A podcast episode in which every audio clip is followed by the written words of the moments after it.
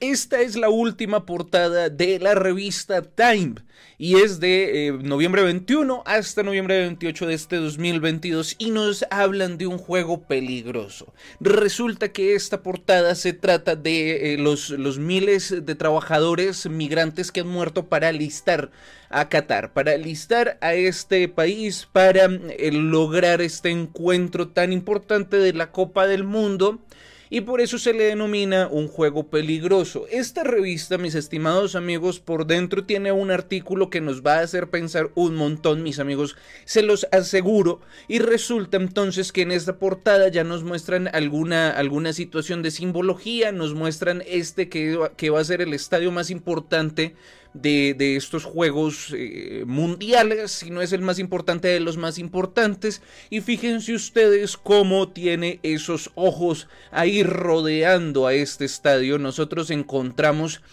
que ya no está encerrado en un triángulo como por lo general lo hacían, sino que estamos viendo que hay, hay, eh, este es el ojo completico, ¿sí o no? Aquí vemos el ojo y resulta que son varios ojos que rodean este santuario porque nos hacen pensar que esto es un estadio de fútbol, que esto es un estadio en donde se vive el deporte y la magia del fútbol, pero resulta que estos son santuarios. Resulta que aquí lo que se busca es recoger la energía de las personas. Y resulta que estamos viendo precisamente este estadio, este recinto que está lleno de ojos. Y precisamente si nosotros vemos alrededor del mundo algunos santuarios o templos religiosos o no religiosos, algunos santuarios donde se mueven energías, precisamente vemos que está rodeado de distinta simbología, porque es que somos símbolos, porque es que resulta que las mentes más importantes que ha tenido el mundo sabían que nosotros somos símbolos. Y es por eso que los símbolos rodean también este santuario. Y notemos cómo también eh, el techo está rodeado de picos. Esos picos son los que, los que envían esa energía, ¿bien? Entonces resulta que este estadio se llama Al Tumama. Y un nombre, un nombre un poco, un poco gracioso, ¿no? Resulta que el diseño de este estadio está, está basado en el, en el gaf, en el gafillas. Y este gafillas es, no sé si así se pronunciará, pero bueno, es este gorrito. Este gorrito que tradicionalmente lo utilizan los, los hombres y los niños de Medio Oriente y está tejido. Entonces, aquí este estadio lo que busca es simular ese, esa, esa cuestión de un tejido. Vamos a verlo eh, más completo para que nosotros podamos pues eh, eh, eh, notar, digamos, el diseño de, de, este santuario, de este recinto deportivo y energético a la vez. Entendemos también que aquí afuera se puede armar una, una especie de estrellas de, de, cinco puntas. Yo no sé ustedes si lo alcanzan a ver, si ven lo mismo que yo, pero yo veo un patrón así. Se los voy a dibujar. Pero también tenemos que tener en cuenta que así está diseñada la foto. Bien. Quizás la foto, o así está tomada la foto. Quizás esta foto pues fue tomada de esta manera para, para mostrar este, este símbolo acá también. Y quisiera no enredarme tanto con los detalles del estadio y la simbología que podemos tener aquí, como si tal vez empezar a mirar de una vez lo que nos quieren decir en este en este artículo, en esta revista, pues yo lo que estoy viendo aquí es que nos quieren reflejar tal vez el futuro del mundo, un futuro sobrecalentado, aquí mismo nos lo están diciendo, en un mundo sobrecalentado esto es apenas el inicio, es decir, apenas es el inicio el hecho de que nosotros conozcamos que muchas personas, fueron cuántas, 6.500 personas, 6.500 personas 6.500 migrantes murieron en la construcción de, de esta sede mundialista. Un mundo sobrecalentado seguramente estamos hablando en dos aspectos, en el clima, en la parte social y tal vez podemos enmarcar en esa parte social todo lo que tiene que ver con nuestro sistema, incluso la cuestión de la economía. Estamos sobrecalentando incluso la economía. Entonces tenemos aquí que muy posiblemente eh, esta situación de los migrantes puede empezar a desatar más cosas como puede que no, porque en Brasil también estuvimos viendo que eh, se presentaron un montón de protestas haciendo notar eh, que el gobierno, el gobierno de Dilma no era tan, tan eficiente, sin embargo, pues realmente se destituyó y eso, pero bueno, en fin. Quizás, quizás, quizás, quizás, muy posiblemente, aquí en esta revista lo que quisieron fue mostrar, obviamente, pues este, este terrible hecho que sucedió, 6.500 almas perecieron en esta construcción o en estas construcciones, pero de fondo tiene algo bien interesante que quiero que analicemos y vamos a analizarlo de una vez. Resulta entonces que, pues, este es el artículo, el artículo que acompaña esta portada, ¿bien? Entonces, resulta, mis estimadísimos amigos, que aquí nos dicen que tres años después de que Qatar comenzara la construcción de los estadios, o sea, en 2011, en 2011 la Confederación Sindical Internacional publicó una denuncia advirtiendo que unos 4.000 trabajadores migrantes probablemente morirían antes del partido inaugural. Resulta, mis estimadísimos, que en 2021 se realizó entonces por The Guardian una, una contabilización de, de, las víctimas y resulta que fueron más de 6.500 muertos. De hecho, aquí lo tenemos. Este es, este es el, el artículo de The Guardian que nos habla acerca de eso y nos dice que probablemente esto fue una subestimación, es decir, que fueron más de 6.500 personas que perecieron en esto. Yo quiero que entendamos lo que nos están mostrando aquí en este, en este artículo que yo te voy a dejar también donde lo puedas tener ya sea en Telegram o en el primer comentario, o en la descripción si es que lo estás viendo en Facebook, o qué sé yo dónde te voy a poner este artículo, pero quiero que lo veas, o búscalo, muy sencillo, en la revista Times, tú vas a buscar en Google, vas a buscar miles de trabajadores migrantes murieron en el calor extremo de Qatar. Y es que es precisamente de esto que hablemos. ¿Qué nos dicen entonces aquí en todo este artículo que la mayoría de los decesos fueron por infartos. Y resulta que estos infartos fue por el calor. Que esa causa entonces de el calor que las personas perecieron de infartos en Qatar. Resulta que está muy complicado este asunto porque lo que ocurre es que la mayoría entonces de trabajadores eran jóvenes, por supuesto, no muy jóvenes, pero tampoco eran viejos, y estaban excelentes de salud porque es que antes de entrar a trabajar a esta cuestión de lo del mundial te hacían o les hacían un examen médico para garantizar que estuviera sano, y resulta que estos jóvenes llegaban a sus casas y les daba les daba infartos. Entonces lo que dice Times es que, bueno, Time es que no solamente a estas personas, sino, a muchas más personas que trabajan en estos climas tan desgarradores, aquí nos cuentan que después de las 9, 10 de la mañana empieza a ser 50 grados eh, de, de temperaturas, grados centígrados. Y resulta también que Qatar tiene la prohibición de trabajar de 11 y media de la mañana a 3 de la tarde en los exteriores porque pues esto está produciendo infartos. Entonces resulta que estas muertes que se producían en Qatar no quedaron como muertes laborales porque los muchachos, o bueno, las personas tampoco para decirles muchachos porque había gente, había gente adulta también.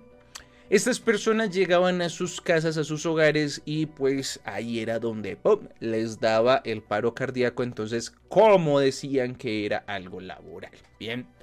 Habían personas entonces que sufrieron también de daños renales. Mm, la mayoría de los migrantes, que esa mayoría de migrantes eran de países pobres de, de Asia, la mayoría de migrantes llegaron a sus países con muchos problemas de salud y pues incluido entonces los problemas los problemas renales y aquellos que no llegaban con problemas pues llegaban pues se infartaban, ¿no? Y todo esto era por el calor. Entonces aquí nos hablan que hay reglas y hay normas incluso contra el calor, o sea, para prevenir que las personas eh, mueran de golpes de calor. Y aquí entonces yo empecé, yo empecé a notar varias cosas muy extrañas, mis amigos, cuando estaba leyendo este artículo, como por ejemplo que nos hablan precisamente del calentamiento global, nos hablan entonces de que el calor pues produce unas, unas situaciones terribles acá nos, nos, muestran precisamente que cuando hay calor y hay humedad, que eso es brutal para las personas. También nos hablan entonces aquí que eh, pues, todos los síntomas que, que, se tienen cuando se experimenta un golpe de calor y se está, digamos, pronto a morir por calor. Entonces, en conclusión, aquí nos pueden estar mostrando en Qatar el futuro de todo el mundo. Pues por supuesto hablando en cuestiones del cambio climático. Resulta, mis amigos, que cuando el, cuando el calor era extremo, cuando había mucho calor, se le daba a los obreros unos trajes contra el calor. Ahí fue cuando yo entendí esta portada, mis amigos de Economist, donde nos muestran un escenario desértico y nos muestran a este, a este sujeto con un traje que puede ser esos trajes contra el calor, mis amigos. Y aquí tenemos una bebida para evitar pues precisamente la, deshidratación. Y además de eso que este traje pues nos protege de, amenazas como incluso los mosquitos que los mosquitos sí nos han advertido muchísimo que es pues nuestra próxima amenaza. Aquí lo tenemos muy bien. Saben que también me llamó mucho la atención que por lo general los mundiales se realizan a mitad de año cierto entonces dijeron no por pues, porque hace mucho calor. Y es que de hecho saben que resulta que Qatar, eh, pues a Qatar, a los organizadores, bueno, al, gobierno de Qatar, se les hizo una investigación porque posiblemente pagaron 5 millones de dólares para poder ser sede del mundial, porque es que resulta que Qatar estaba catalogado como peligrosa por, pues precisamente porque alcanzaba más de los 50, superaba los 50 grados de temperatura y que pues se hace por lo general el mundial en, pues en verano, ¿no? O sea, a mitad de año, entonces pues que cambiaron un montón de cosas, entonces por ahí se estuvo, se estuvo hablando de, de, de y de corrupción aquí. Bueno, entonces resulta que para este Mundial de Qatar pues deciden hacerlo para fin de año, ¿cierto? Y resulta que estábamos hablando aquí que este traje pues puede ser el traje del calor, ¿sí o no? Para que el sol pues no lo, no lo mate a uno. Y miren que el reflejo muestra precisamente un árbol de Navidad. Y es que precisamente esto sale para Navidad. Y nos están hablando de Navidad. Pues bien extraño sí es, mis amigos, porque precisamente estamos hablando de que el mundial se va a realizar, pues no en Navidad, pero sí a fin de año. ¿Será que tiene que ver? Y es que bueno, o sea, estamos, estamos en este momento eh, en la COP27, ¿cierto? Los líderes del mundo se reúnen ahorita para mirar cómo estamos pues con el clima. Entonces tenemos aquí que en Times nos están, en Time nos están hablando que el mundo se está recalentando, que el calor pues está produciendo infartos y el calentamiento global está produciendo infartos. Prácticamente eso es lo que nos están diciendo. Y aquí tenemos entonces que en la COP27 Guterres advierte que el mundo está en una carretera al infierno climático. Eso salió ahorita, ahorita, el 7 del 11. Entonces fíjense que todo empieza como a cuadrar de una manera como tan espectacular. Y es que preciso, ¿no? Preciso tenemos un estadio que tiene una forma tan particular llena de ojos. Ese es el que estábamos analizando ahorita. El Altumama. Que yo no sé, yo creo que lo estoy diciendo mal. Yo creo que lo estoy pronunciando mal y no se dice así. Resulta, mis amigos, ya que estamos mirando acá estadios, ah, pues esperen, les muestro un estadio, un estadio que me llamó mucho la atención. Este se llama Al, espérenme, Al Bait. Al Bait, este, este se llama Al Bait. ¿Saben qué me llamó la atención? Que parece un circo. ¿Sí o no? Díganme, díganme si no, díganme si no. Parece un circo. ¿Sí o no? Ah, bueno me llamó la atención. ¿Por qué? Porque es que, bueno, hablemos un poquito aquí de fútbol. Resulta que el fútbol viene siendo uno de los deportes eh, masones, digámoslo así, uno de los muchos. Esto entonces se trata de un recinto, un recinto que absorbe toda la energía que se reúne aquí, porque por supuesto este, este deporte es uno de los favoritos de la élite porque separa a la gente, divide, crea pasiones, crea violencia, crea eh, eh, agresividad, eh, las energías que crea el fútbol, esa adrenalina, esa, eso es lo que les encanta y, pues bueno, nosotros ya entendemos aquí aquí ya hemos visto mucho de simbología y muchísimo de energías y de vibraciones, así que pues si no sabes mucho de esta cuestión, te recomiendo que pues mires esa, esa situación. Ahora, tenemos 11 jugadores para cada lado, tenemos que en esos 11, en esos, pues esos 11 jugadores se dividen en, dos, en dos cuadrados que, arman un gran rectángulo y pues eh, vemos, vemos cuadrados por donde, por donde se quiera. Bueno. Recordemos también el balón, el balón de fútbol característico, pues es un pentagrama y blancos y negros y sabemos el número 5 que significa y sabemos también qué significa el blanco y el negro porque de eso también hemos hablado un montón. Bueno, resulta mis amigos, entonces para ir ya cerrando temas, porque es que a mí me encanta hablar con ustedes, pero de tanto que hablo, pues resulta que se me van pasando los temas. Tenemos que 6.500 eh, personas más o menos fallecieron acá. Aquí estábamos viendo que se estima que pueda ser un poco más. Y resulta que esto me acordó de algo, me acordó precisamente del túnel de San Gotardo. No tanto la inauguración, pues sí, aquí nosotros vemos en la inauguración precisamente de lo que les quiero hablar, de los de los fallecidos. Aquí se está simbolizando a los fallecidos, a los obreros y los constructores de este túnel. Pero es que precisamente eso es lo que, eso es lo que les quiero decir. En el túnel de San Gotardo, pues se han perdido miles, miles, miles, tal vez millones, quién sabe, de vidas en toda la historia que ha tenido este, este paso tan particular. Y no solamente hablo en pues que se pierden vidas en construcciones y en reformaciones de esta situación de este túnel, sino que también en distintos accidentes como uno que ocurrió hace un tiempo. Entonces tenemos acá esta noticia que fueron, imagínense, 128 personas que desaparecieron, esto es en el, en el 2001 128 personas que desaparecieron eh, después de un accidente y se desplomó pues unas, unas, eh, unas rocas y eso. Yo les estuve hablando en un video anterior, pues miren esta simbología, es que también, hombre, muestran acá personas ahorcadas y todo. Bueno, y, de hecho sí, oficialmente sí estaban rindiéndole un tributo a, las personas fallecidas, a todas las almas fallecidas. Bueno, entonces yo les dejé un video en este otro canal, pueden buscarlo así, Inauguración Túnel de San Gotardo 2016, este otro canal, así lo pueden buscar para que puedan ver un poco más acerca de esta historia. ¿Saben qué otra cosa me llamó mucho la atención de esta portada? Que hay muy poca gente, casi que no hay gente. Yo no sé, bueno, una, una que otra, ¿no? Un par de personas. Contamos que una, dos, tres, cuatro, cinco personas. Sí, no, no, no hay más. Ah, bueno, y por supuesto, este, este simbolazazo. A ver, miren, está el triángulo y uno, dos, tres, cuatro chispas. Mm. Entonces, otro, otro simbolismo a la energía que se recolecta. Entonces tenemos que en este recipiente la energía de las personas pues entra, ¿cierto? Estos picos pues envían la energía para arriba. Bueno, por lo general los picos, bueno, y este pico de acá mandaría la energía para allá y acá tenemos su representación, ¿ven?